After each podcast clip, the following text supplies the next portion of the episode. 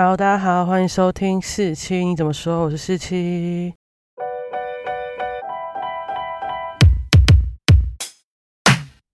今天呢，又要带大家回顾一下一个大事件，就是我们去年一整年都深陷的武汉肺炎当中。那因为我觉得这可能会是我人生蛮重要的一个大事情吧，所以我自己也想要一一的像时间列表这样讲讲看，当时我发生什么事情，然后也想要跟大家回顾一下去年一年我们到底经历了什么，经历了多么荒谬、多么恐怖的事件。那其实。在武汉肺炎的事情当中呢，有几次其实跟我都蛮近的，然后我可能不知道大家有没有相对应的经验，如果有的话，也欢迎在留言区 IG 留言给我，或是 Podcast 留言告诉我哦。好，那我们就开始回顾吧。那我这里的时间大事记呢，主要是参考报道者常常更新的大事记，然后从里面挑选我觉得对我来说有影响到跟我觉得重要的事情。如果要找到更详细、更完整的大事记，记得上报道者的网站去看哦。那关于武汉肺炎呢？大家第一个想到、开始紧张、开始想起来的事情，应该是台湾首次有案例的时候，大概一月二十一号的左右。那时候台湾有首例台商回台之后就确诊的案例，大家才开始有 catch 到这个消息嘛。但其实我不太一样，因为二零一九年那时候我同学刚好去中国交换，然后刚好在北京，所以那时候我在看微博的时候就有看到有人说，哎，武汉好像有鼠疫发生。就在微博流传，可能那个消息就是抛到微博，没过多久吧就被删掉了，所以我就把这个消息传给我那个时候同学说，哎，好像有鼠疫发生，然后我们那时候想说鼠疫是什么，就是在台湾的生活经验里面是不会有鼠疫这件事情的，所以我们想说鼠疫到底是什么？为什么？为什么大家都那么紧张？那时候大概是十二月八号吧，就是还蛮早的时候。那相对应的大事记呢，就是在十二月上旬，武汉的华南海鲜市场呢，就说它爆发了一个新型的肺炎，然后有很多人感染。后来才想起来，哦，原来那时候我传给我同学的鼠疫，居然是现在大家都知道的武汉肺炎。我就蛮早就 catch 到这个消息的。然后呢，在十二月三十号的时候，大家所熟知的吹哨人李文亮医生就开始。在他的医生群组里面说，可能有跟 SARS 相似的病毒已经开始出现了，所以希望大家注意。然后后来他就被检举了嘛，武汉市的建委呢，就是他说你们不能未经授权，任何单位、任何个人都不得擅自对外发布救治的资讯。但他其实只有在。医生的群组里面讲这件事情而已，所以这件事也蛮吊诡。就是其实那时候说不定武汉市的卫健委早就知道这件事是高度传染的，不然干嘛不让人家讲？因为这大家就是在群组里面互相呃告知自己的同事而已啊。再就来到了十二月三十一号，这时候中国就向 WHO 通报说武汉出现二十七起不明肺炎案例。那这时候呢，台湾也做了一个最快的反应，机关署就宣布，中国武汉直航来的班机呢，全部都要登机检疫。那其实到了这个时候，微博上的讲法就不是说鼠疫了，就是说 SARS 又重新要再度流行了，大家小心。但其实很快都会被消灭，大家就是用一些代词讲啊，所以也不知道确切发生什么事，因为没有人公开讲这件事情。再来就到了二零二零的一月一号，中国就直接把华南海鲜市场关闭了嘛。然后一月三号的时候，李文亮就被带去公安局，然后叫他写劝诫书，因为他在网际网络上发表不实的言论。到一月七号的时候，WHO 宣布他们发现了一个新的病毒，那这个病毒跟 SARS 跟一般感冒的冠状病毒是同一个家族的，那把它命名为二零一九新型冠状病毒。然后在二零二零的一月十一号呢，中国宣布首例因为武汉肺炎死亡的病例出现了。那大家不知道有没有 catch 到这天是什么日子呢？就是台湾的总统大选，就是那一年我们选了蔡英文当总统，让民进党完全执政的那一天。我觉得其实大家都没有特别提到这天，但我真的觉得这天就让台湾跟中国，我觉得这一天就是一个交叉路，我们走向一个完全不同的生活跟国家未来。那二零二零一月十一号之后呢，陆续在泰国、日本都发现了武汉肺炎的案例。到了二零二零的一月二十号，中国的抗萨英雄钟南山呢，他也在央视说这个病毒是可以人传人的。那同时，在一月二十号，南韩也出现第一个武汉肺炎的案例。台湾呢，也做了相对应的措施，疾管署就宣布成立严重特殊传染性肺炎中央流行疫情指挥中心。这个名字，大家之后完全就越来越同情。毕竟我们曾经看了快四个月的每天两点的直播嘛。再来就是隔天一月二十一号，我们就正式的出现了首名确诊的案例。他是在武汉工作的台商，然后他一样发烧咳嗽，一下机就被送医，最后就确诊了。然后这时候呢，就开始进入我们之后习以为常的每日记者会、每日问到宝的记者会，然后每日的微教宣导。再来就是一月二十三号那一天，算是我人生中蛮冲击的一天吧。我那时候因为我很晚睡，我很早就看到，嗯，武汉要封城。其实我对封城那时候是一点概念都没有。什么叫封城？是怎样要把大家堵在里面吗？就很像把自己关在一个牢笼里吗？我不知道。但我唯一有相关的经验，就是我曾经在大学的时候看。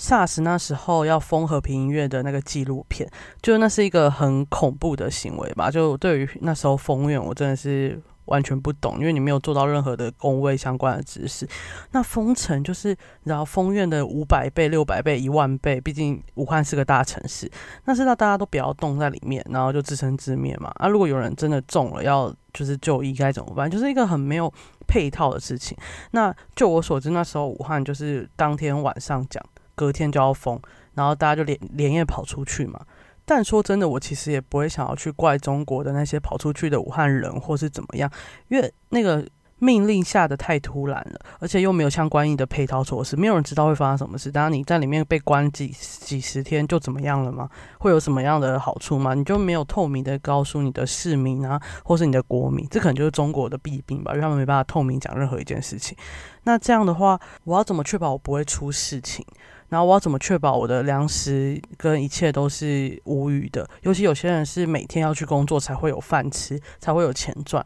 啊，如果他没办法出去工作，你封城的话，那他是不是就饿死嘛？就是那是一个很恐慌的状态吧？我觉得对当时的武汉人民来说，那相对应的台湾在武汉封城那一天，苏贞昌就直接宣布口罩禁止出口一个月。然后当然就相对应就有那个泛泛的狗官事件，但我不想提这件事，因为这件事太白痴了。那时候说宣布口罩禁止出口，当然这件事情在当时是非常好的一个决定。但那时候我听到这件事，我想说嗯。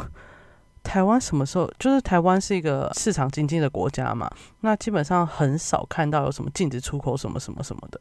就说嗯，又是一个刷新我价值观的事情。就是第一个就是武汉封城，第二个就是哦，我们其实可以禁止什么什么东西出口，就是必须全部国家管控，因为这比较像是一个计划经济的国家会做的事情，或是共产主义的国家会做的事情。我觉得哦，台湾也会做这种事哦。再来呢，就是一月二十四号，大家记得吗？那天是除夕，然后就发生第二起跟第三起的确诊案例。那我比较想讲的呢，其实是第三起，就是那个男性台商，他后来不是就下高雄，然后就去金巴黎舞厅吗？我告诉你，那时候我就在高雄，我就是一个高雄人，然后基本上我们寒假会去。就购物中心就那几个啊，例如三多商圈的梦时代或是汉神百货之类的。那金巴路舞厅呢，就在三多商圈附近，就是大家如果没有概念的话，就有点像在大圆柏附近。那大圆柏附近那个地方，金巴利舞厅我们当然是不会去了，但因为金巴路舞厅的旁边就是同一楼，只是在不同边，它是一个保龄球馆。其实很多国高中生都会去打保龄球，因为我有时候断考完也会去那边打保龄球，所以那时候大家可能觉得哦，如果是去舞厅，你会遇到的可能就是那些人，但其实也有很多国高中生都会去那附近，就同一个场域。那我那时候觉得还好，我那天没有约三多商圈，不然我自己就觉得啊。好害怕，因为那时候大家根本不知道它会怎么传染，有可能又有人说是空气传染。如果是空气传染的话，那在金巴利舞厅跟那个保龄球馆的人基本上都很危险。但现在发现是飞沫传染就还好。那这也是武汉肺炎第一个跟我高度相关的事情。而且那时候其实因为我们还是有出去买新衣啊，就是过年嘛，然后就其实看到高雄人其实都人心惶惶。你知道我们在 Uniqlo 买衣服，全部人把那个口罩戴的好好的，然后都完全不动，然后就尽量不要跟人。家太靠近，我就觉得那时候高雄大家都很害怕，因为不知道他到底足迹是怎样，而且也不知道他们怎么传染的。那在同天除夕夜这天呢，湖北省也宣布他们整个省要封省，中国就开始进入很严加看管的状态。再来就是陆续有各个国家就发生有确诊案例。到了一月二十八号呢，习近平在北京见了台德赛，然后 WHO 宣布他们错估疫情，他们把它这个危险程度呢调为高，但是坚持不把它变成全球公共卫生紧急状态。也就是说，它就是一个很危险的疾病，但没有到全球流行。那这一天，台湾也发生第一个加护感染，也是首例的本土感染。另外呢，在就是一月二十八号的时候，台湾开始了手机监控，就是包含隔离者、居家检疫者的那些手机光环，然后定位你的手机讯号有没有超越你可以离开的地方。这样，那这件事当然电子监控、防疫跟人权相关的东西还值得讨论。但是反正那时候我对这个想法就觉得哇。台湾什么时候公部门可以开始动那么快？就是因为我没有想到这件事会让公部门开始用那个电子监控的方式去呃看这个人有没有跑掉。就是因为公部门我那时候想法，他们可能就是乖乖打电话，然后等到出事的时候再反应而已。但没有去年一整年给我看来，就是台湾的公共卫生，还有台湾的公务员体系跟警政体系的合作。比以前想象中顺畅很多很多，然后反应也非常非常快，这值得嘉许。那至于他有没有侵犯人权，我觉得在当时，就是我觉得在台湾二零二零年的六月。七月以前都是没有那么重要，但六月、七月之后就可以再讨论，因为那时候疫情就已经没有那么严重了。再来就是隔天一月二十九号的时候呢，宣布统一管控的口罩呢会试出，然后每人先扣三块。但那时候大家已经抢购口罩，抢购到疯掉了。那时候还好，我在好像是口罩限制出口的那一天，我就觉得形势不对，我就立马去那个药局抢购了一盒口罩。结果发现一盒不够我们家用，因为那个口罩不是可以重复利用。但后来大家都重复利用，因为我们那时候根本就是要撑那个口罩的时间。一月三十一号的时候呢，WHO 宣布，它又把那个高危险变成它是个国际公共卫生事件，但还是没有到我们一开始预期的全球公共卫生紧急状态。再来到了二零二零年的二月一号的时候，李文亮就刚刚那个吹哨者，他接受纽时等媒体的采访，说他自己已经确诊了，并开始接受隔离治疗。再来二月二号，台湾首次因为一个疫情的关系延后开学，他规定呢，全国高中职以下学校延后开学两周，从二月十一号延后到二月二十五号，然后家长可以请防疫照顾假，雇主必须要准假，这样。那这件事对我的关系比较没有那么大，因为那时候已经不是高中职以下，我已经是大学生了嘛。反正我们就是已经比较晚开学，就觉得应该没差吧。结果隔天二月三号，教育部就宣布大学就直接延后，你必须在你开学时间是在二月二十五号之后。那我们学校好像就是二月二十五号那时候开学吧。然后不知道大家记不记得二月三号那天记者会的资讯量非常的大，就以前我们就是要去超商买口罩嘛，但从二月六号之后就实施了，到现在都还有的口罩实名制，就要去排队，然后你要去特约药局或是卫生所拿，七天只有两片，然后每个人就看你身份证字号，二四六是双数买，一三五是单数买，然后大家就最大的疑问是零是双数还是单数嘛？那时候我看完记者会，大家开始问这个问题的时候，我真的觉得超级好笑。那我记得零。好像不算双数，也不算单数吧？我记得它就是一个，也不是正数，也不是负数的数字，我不知道。但反正零就是双数去排。那时候下面一大堆人在问零的时候，真的觉得是史上最好笑。可能很多数学老师都很问号吧。再来就是隔天二月四号的时候，我们把武汉的一些人包机返回来。然后那一天的记者会，我不知道大家记不记得，陈时中就哭了。然后真的是那时候我看到记者会的时候，我吓烂，因为他一直就有点哽咽，我以为他可能感冒或怎么样，结果他最后真的就落泪了。我就原来就五号包机回来给他的压力有那么大，因为里面就真的有一个确诊嘛。那我相信呢，也是因为那天的记者会，让台湾人民就开始想，我们应该要团结，我们应该要去对抗这个疫情，而不是对抗那些党啊、国啊，或者政府，或者觉得他是政客那些意识形态，而是疫情比较重要。而当然，有些人就是到现在都没有这个意识，那我们就不为讨论。但至少在那时候，我看到大家，因为一开始前一天大家都在抱怨七天两片是要死了，谁这要保护谁？但到那天之后，大家抱怨真的就少很多，因为他们看得出来，机关署看得出来，魏夫妇已经做了很多努力，然后陈世忠压力也很大。这样，那这一天呢，台湾也是直接宣布边境管制，就是不让让任何从中国来的人入境台湾，不管是中国籍还是外国籍，啊，这个又有政治考量的吵，我就觉得很烦。就是人家疫情就那么严重，那边吵政治考量真的是很问号。再来，时间到了二月六号呢，刚刚说的李文亮律师，他就在这一天。过世，我这天永远记得，因为那时候他被传出过世的消息的时候，是在二月六号的晚上十点左右。那我就微博看，大家就说啊，他死了，他死了。但到过了一个小时之后吧，这件事就被说又开始出现一个新的话题，是他还没死，他还在慢慢好转中，或是他还有一些心跳，就是还在抢抢救当中。我说，嗯，他不是前一个小时才说死了嘛？然后最后院方公布的正确时间是二月七号的。两点五十八分是怎样？你知道死人再活出来，然后为了延长那个时间嘛，就最后他真的救不活，生就真的让他死。不是人家就是在二月六号就死啦。我那时候看到微博讨论的那些热搜，都是这些被操控的热搜，我就觉得很烦。那时候觉得超恶心的，你这个国家，你把一个吹哨人弄弄死。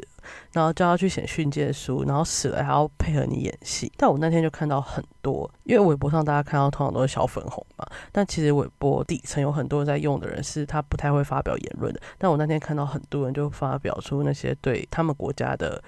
失望跟难受，然后跟讽刺，我就觉得，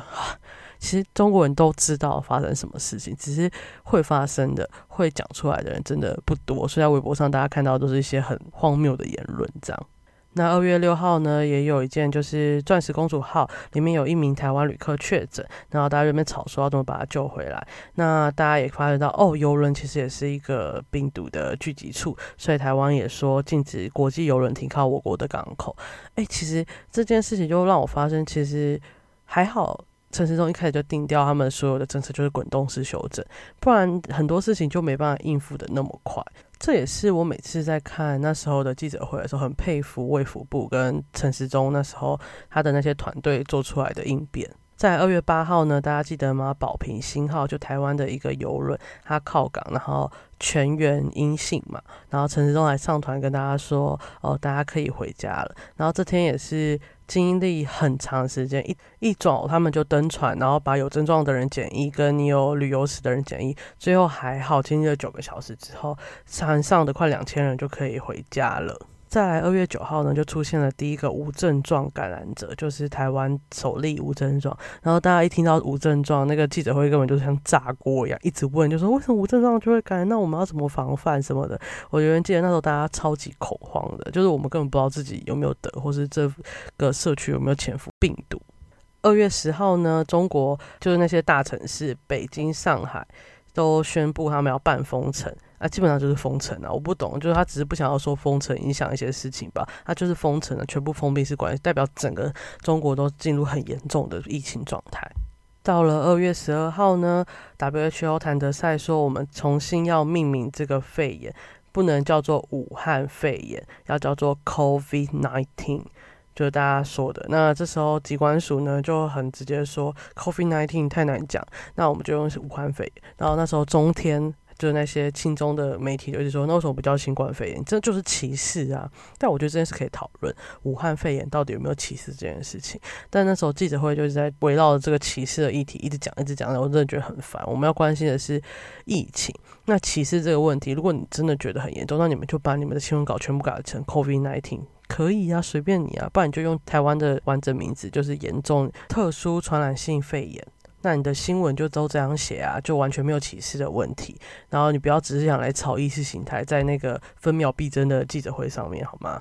那那一天呢，还有一个超级荒谬的小明的故事时间，就是陆委会两天内讲了四个完全不同版本的中国籍配偶子女入境政策，然后就是。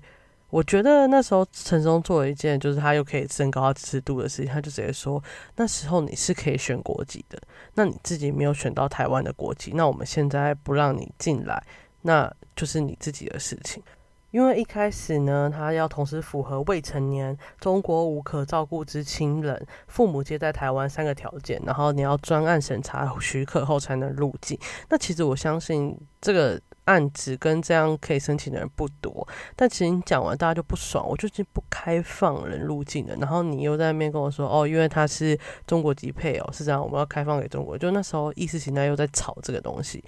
然后最后陈松讲这句话，我觉得他就是抚平大部分人的迷信啊。但我相信他们一开始陆委会想这个方案，当然是出自于好意，他们说不定就是找错人上去讲，就是陈明通真讲话真的是超级外交人员，就是都听不懂他在讲什么，一直唠来唠去，唠来唠去，唠来唠去。那天那个小明的故事，我大概听了两个小时吧，我从到也不知道他到底要求是什么。然后那我就会很直观认为，你就是想要开放中国人进来啊，你就是你就是亲中啊，就是这是很直观。大家听完那个听不懂的故事的时候的结论。然后到了二月十六号呢，台湾就出现首例的死亡案例，但那位死亡者是没有出国史的白牌车司机，只是他平常就是会载一些中港澳的旅客，所以他就是一个社区感染。然后那时候虽然他们有对比出来是哪一个，好像是浙江的那一例台商的相对应的事情，大家还是很恐慌。哇靠，你没出过事，然后你确诊后就会死掉，是真的会死掉哎！大家就超级超级惊恐，而且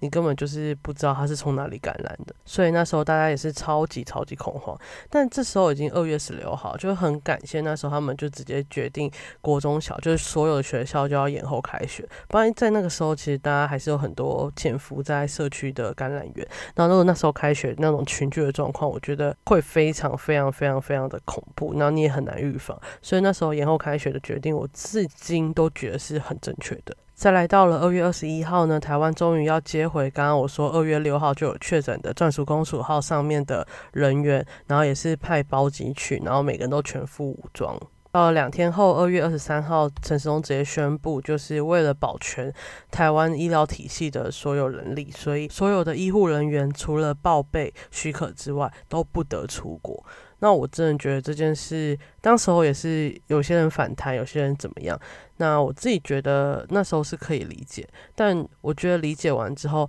全部人都应该要尊敬所有的医护人员。像最近发生的那个医护人员受感染的事件，就看到很多人那边污名化医护人员，我真的觉得你们这些人真的会下地狱。他们帮你们守护了这些健康安全一年，然后你们就因为一个他就是他就是不知道会感染，然后承受这个风险，然后你们就去妖魔化那些医护人员，你们真的是会下地狱。我真的这么觉得。再来，在二月二十五号的时候，严重特殊传染性肺炎防治及纾困振兴特别条例通过啊，这部分呢，就是有很多规定嘛，那基本上就是一个权力非常非常大的法律，很多都是空白授权的感觉，所以这是后来也值得去探讨的法律。你不能什么东西你想要做，那就用它里面的那种条例来直接去压，那你这样是完全不符合逻辑的。你空白授权的条文就是一个不符合法。法治国家概念的，但我知道在这种特殊传染的状况下面，不得不设置这些特别条例。但我觉得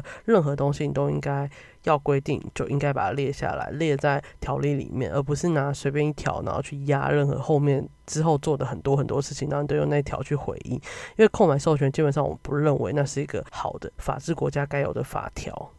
然后在二月二十七号的时候，中央流行疫情指挥中心它终于升级到一级了，就是已经严重到它必须要全部部会动员的概念。然后那时候呢，大家就觉得啊，指挥官可能就会从陈时中给到苏贞昌，因为你要动员全部的部会。但那时候苏贞昌就说，指挥官还会是陈时中，然后只是各部会进驻的层级会提高，所以他摆明了就是。让陈时中指挥各部会，就是有点像取代苏贞昌的位置。但我觉得这个举动是完全正确的。我不相信苏贞昌可以做的比陈时中好。毕竟陈时中在卫卫福部的时候，他知道什么很多相关职能跟一些想法，我真的就觉得他比苏贞昌适合。尤其我觉得陈时中在开记者会，他给人的那个安抚人心跟不动怒，然后不挑衅记者，然后问到饱，然后让人家安心的感觉，那是苏贞昌。可能永远都做不到的，而且陈时中在回答问题的时候，给人的感觉就会不会让你觉得哦，你只是想要敷衍我，或是回答一些挑衅的言论，然后让那个媒体用从那些挑衅的言论里面做文章。这就是苏贞昌可能他身为一个行政院长，本来就不会这样做，或是他们每个人的个性不同。但基本上，我现在非常觉得。陈时中继续担任指挥官，这个行为是非常非常非常正确的决定。然后我自己也觉得，从二零一九年的十二月到现在，我刚刚已经回顾到二零二零年的二月底了嘛。